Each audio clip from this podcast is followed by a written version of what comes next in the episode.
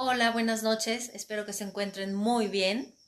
Esta ocasión estamos transmitiendo desde Estudio Culbi, Centro para la Cultura y el Bienestar, y tenemos la grata visita de Catalina Galvez Urrutia, a quien vamos a entrevistar. Katy, ¿cómo estás? Hola, muchas gracias, muy bien, gracias por recibirme en Estudio Culbi. Bienvenida.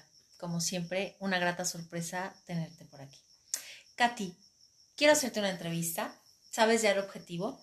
¿No? Compartir con la audiencia eh, un poquito de lo que haces, quién eres, a qué te dedicas y pues esperar que nos puedas compartir de tu experiencia para que podamos crecer y desarrollarnos todos aquellos que te escuchemos.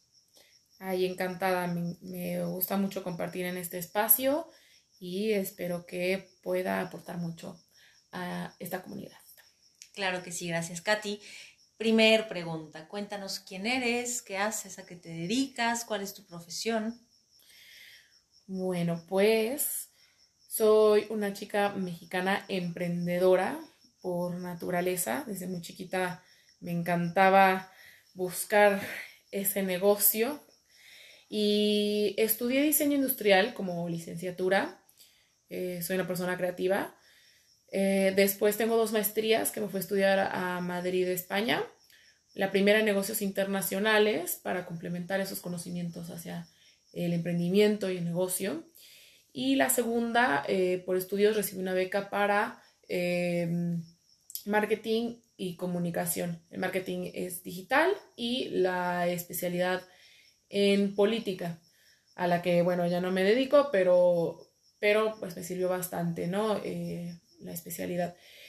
Y em, yo tengo una repostería, se llama Amelia Estudio Repostería, en donde, pues sí, todos mis conocimientos interdisciplinarios se concentran desde el diseño, en la cuestión a, la decoración, a, bueno, un poco de creatividad que le pongo a, a estos postres y, y, el conocimiento, pues, de emprender un negocio, ¿no? Algo que sea mío también a la par soy freelance, me dedico a hacer branding, este, diseño más que nada gráfico, en donde también doy consultoría eh, a empresas y emprendedores eh, pequeños, startups y, pequeñas y medianas empresas, digamos así, que, que necesitan eh, saber cómo manejar sus redes sociales y eh, generar y comunicar una imagen coherente al concepto de su empresa. Eh, entonces sí, a todo eso me dedico. Gracias Katy por compartir tu experiencia que es demasiado eh, amplia. Y bueno, me parece muy interesante ver cómo es que combinas tu profesión al final con un proyecto propio. ¿Qué te llevó a eso? A decir, quiero dejar de ser empleada porque sé que has trabajado también para eh, empresas importantes, instituciones importantes y que ahora ya estás emprendiendo por tu cuenta, ¿no? Claro, claro. Eh, sí, justo profesionalmente podría añadirlo, digamos que un poco a la, a la pregunta anterior y, eh, complementando la pregunta anterior y respondiendo esta, trabajé en, en, agencias de publicidad, varias, en donde estuve a cargo de, de distintas cuentas, que bueno, estas cuentas responden a marcas, siendo la más grande Bimbo, Grupo Bimbo, Llevé varias marcas de Grupo Bimbo, dentro de ellas pan de caja, Luisito Bimbo, eh, todo el pan, pan dulce también de Bimbo, eh, barras, Orowit, bueno, en fin, unas cuantas más. Y, y bueno, tuve también otros empleos, tanto aquí como en el extranjero, que complementaron muchísimo mi formación como profesional. Y la verdad me encantaba, me encantaba trabajar, sobre todo en las agencias de publicidad, creo que... Entonces, bueno, ya cuando decidí que yo quería sacar algo mío, eh, no sabía realmente cómo concretar el concepto. Afortunadamente me fui a estudiar estas dos maestrías que también al vivir en el extranjero me ayudaron a conocerme muchísimo más. Y yo ya sabía que me apasionaba mucho la cocina yo ya tenía un poco de historia mm, personal con la repostería, eh, sobre todo por mi abuela Amelia, que bueno, de ahí nace el nombre de mi repostería, que me enseñaba a hacer flanes y que siempre estaba cocinando y, y me encantaba, ¿no? Estar en la cocina. y dije, bueno, ¿cómo puedo complementar todos mis conocimientos?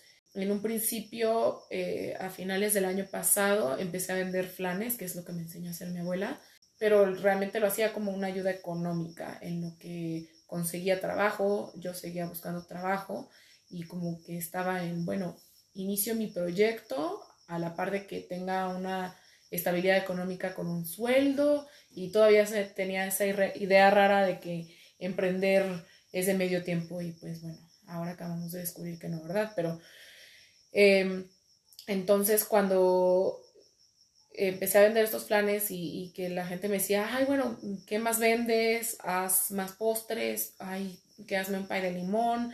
Y los mismos clientes me empezaron a, a pedir diversificar mis productos y mi, y mi marca.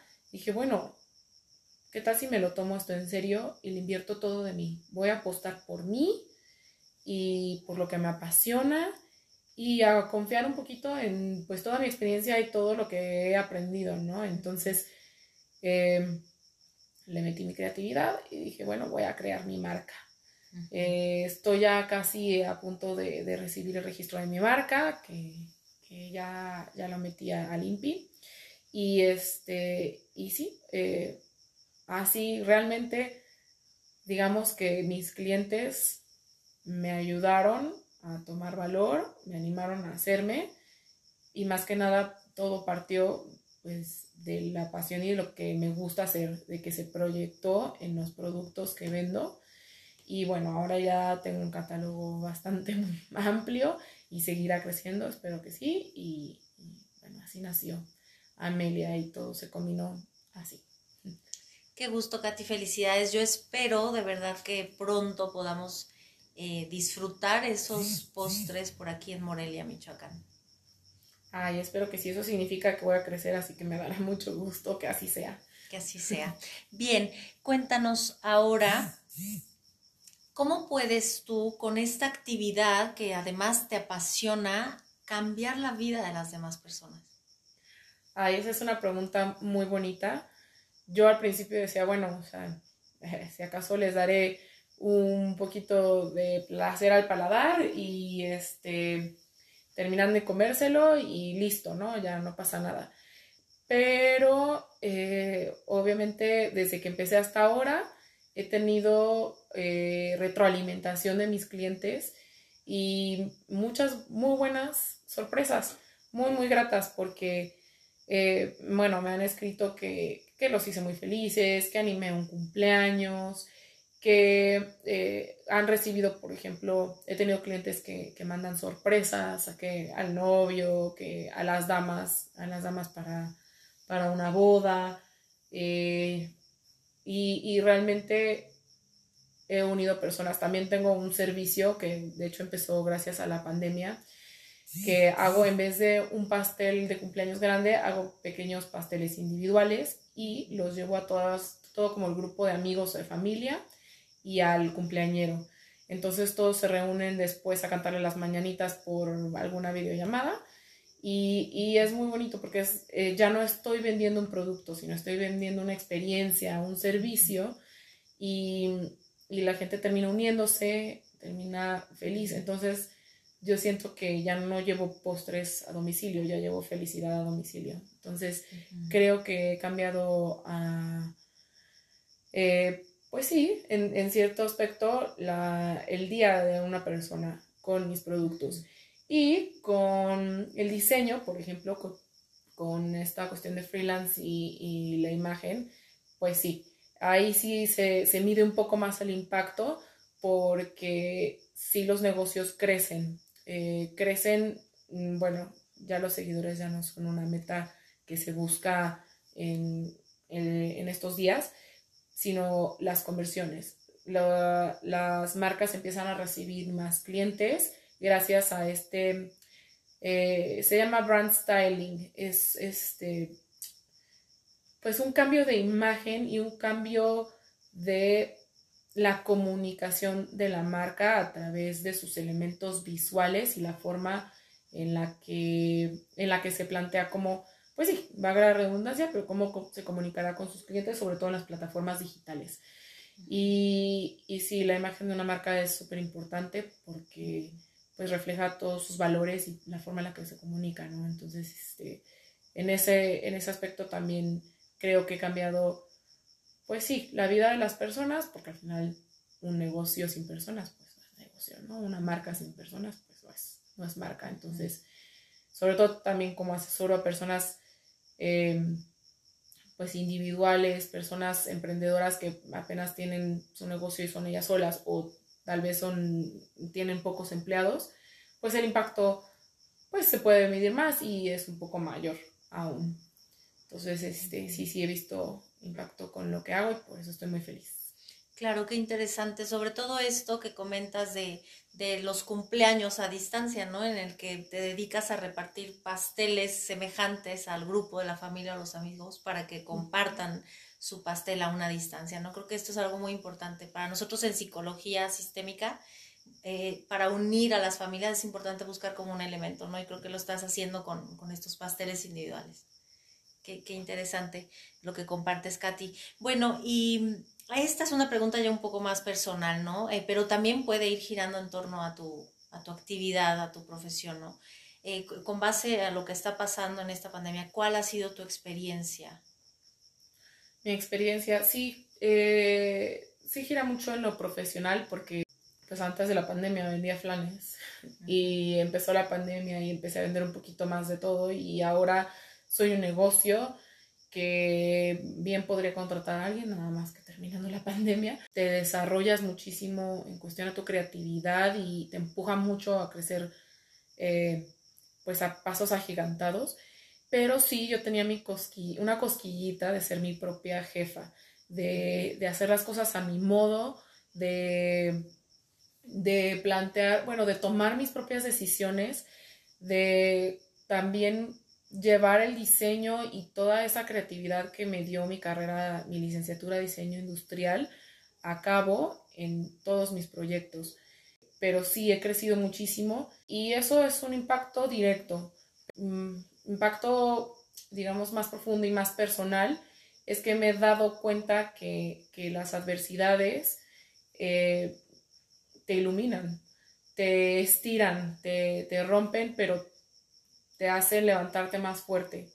Y he notado muchísimo que, bueno, los mexicanos somos muy resilientes, eso hay que decirlo así, la humanidad lo es, pero aquí en México yo creo que sorprendemos y bueno, en el tercer mundo se tienen muchas más adversidades también. pero bueno, tercer mundo, perdón, país emergente, como lo querramos ver, pero bueno, en ese aspecto puede sonar negativo, pero es positivo porque crecemos mucho. Entonces, a mí en lo personal, esta pandemia me ha hecho crecer muchísimo, me ha fortalecido y también me, me ha dado el ser mucho más agradecida. Agradecer que todos los días tengo la oportunidad de estar viva, porque muchos no lo están, y de poder dar una sonrisa a la gente mediante mis postres, seguir trabajando y plasmando mis conocimientos para hacer crecer a las marcas y, nada, estoy muy feliz y, obviamente sin perder esa empatía hacia los demás. Eso también es muy importante. Me da mucho gusto escuchar que hablas de la resiliencia, ¿no? Y que generalizas que los mexicanos podemos ser resilientes o tenemos esa habilidad. Sin embargo, también es cierto que yo como psicóloga me he enfrentado a personas que actualmente están en, en el hoyo, ¿no? Que se están sintiendo en una depresión este, muy fuerte o con síntomas, están en una situación crítica. Sin embargo, eh, digo, espero que también puedan encontrar la iluminación, ¿no? Pero ¿en qué momento te llegó a ti como esta iluminación, esta, que fue cuando dijiste, aquí voy a poner mi creatividad y voy a ser fuerte y voy a seguir adelante, ¿no? No sé si en algún momento de la pandemia también te, te sentiste un poquito en el suelo, ¿no? Sí, claro, hubo una, un momento en el que Dije, Dios mío, ¿qué voy a hacer? Y justo eh, fue cuando, cuando le di vuelta a la página, ¿no? Y ese momento fue cuando pues yo estaba buscando trabajo, y decía, bueno, voy a hacer 50 y 50 eh, emprendimiento, ¿no? Y pues claro, al empezar la pandemia, todas las vacantes se congelaron, fue mucho más difícil encontrar trabajo, y, y todos los procesos, pues incluso hasta los terminaron, ya ni siquiera están las vacantes congeladas, sino que más bien ni existen. Entonces eh, dije, bueno, ¿y ahora qué voy a hacer? Porque en mi casa, ok, no salgo, pero sigo necesitando comer y pagarle las croquetas a mi perro, aunque sea. Y fue cuando dije, bueno, o sea, me tengo que mover porque pues no hay de otra. Pero tampoco quiero hacer las cosas solo porque tengo que hacerlas. Tengo que encontrar qué es lo que disfruto y sacar provecho de, de, esto, ¿no?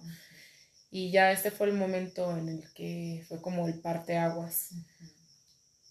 Hay teorías que afirman que el arte, la actividad artística, puede fortalecer o habilitar estas cualidades de resiliencia, ¿no? Y me da la impresión, casi podría afirmar, que a partir de una necesidad, de una situación crítica, eh, eh, potencias tu actividad creativa, ¿no? Porque he visto tus diseños y de verdad son impresionantes, ¿no? Se, está eh, visualizando ahí muy claramente lo que estás imprimiendo en, los postres, ¿no? Entonces creo que, que muy atinadamente aplicaste esta combinación de pasión, gusto, proyección y la necesidad también, ¿no? De salir adelante. Sí, claro, la verdad es que decorar un pastel es, sí, o sea, es muy gratificante cuando empiezo a decorar el pastel, incluso ay, con el tiempo encima, lo que sea, después de, de la mitad del pastel me encuentro relajada y hasta pensando como más claramente, y sí, realmente es una experiencia que, solo siento cuando tal vez dibujo o hago otras actividades, pues, del medio creativo a, las que me dedico como hobby. Y ahora que esto es mi profesión, pues le puedo sacar más provecho, ¿no? Y, y, sí, aunque sea trabajo, al final termina siendo también un gran placer. Podría decir, atreverme a decir con una psicóloga que terapéutico. Exactamente, terapéutico. Y entiendo entonces que agradeces un poquito esta situación porque te ha puesto eh, de tiempo completo en tu actividad actual, ¿no? Y es que tienes el tiempo para crear más cosas, ¿no? Sí, la situación, bueno, de la pandemia y, y si nos referimos a la pandemia y a pues todo lo que ha pasado en 2020, sí, sí lo agradezco. Em, sí, y obviamente no perdiendo en perspectiva que, que pues hay gente que no se la está pasando bien, ¿no? Y que también hay que, pues, poner nuestro granito de arena. Si no puede ser económico, como sea, tal vez empoderando, eh, inspirando o, bueno, tratando de hacer en medida personal lo que se pueda. Y justo voy para allá, Catalina, porque eh, claro que no es fácil hablar de gratitud a una situación que está siendo demasiado complicada, ¿no? y que nos está atormentando de manera internacional. Sin embargo, claro que tu perspectiva quiero entender que se enfoca más a encontrar lo positivo para no sentarte a llorar, ¿no? Pero claro que hay personas que están llorando allá afuera y que están en crisis. ¿Qué mensaje les podrías dar a estas personas que a lo mejor se encuentran ahorita viendo lo negativo y sufriéndolo?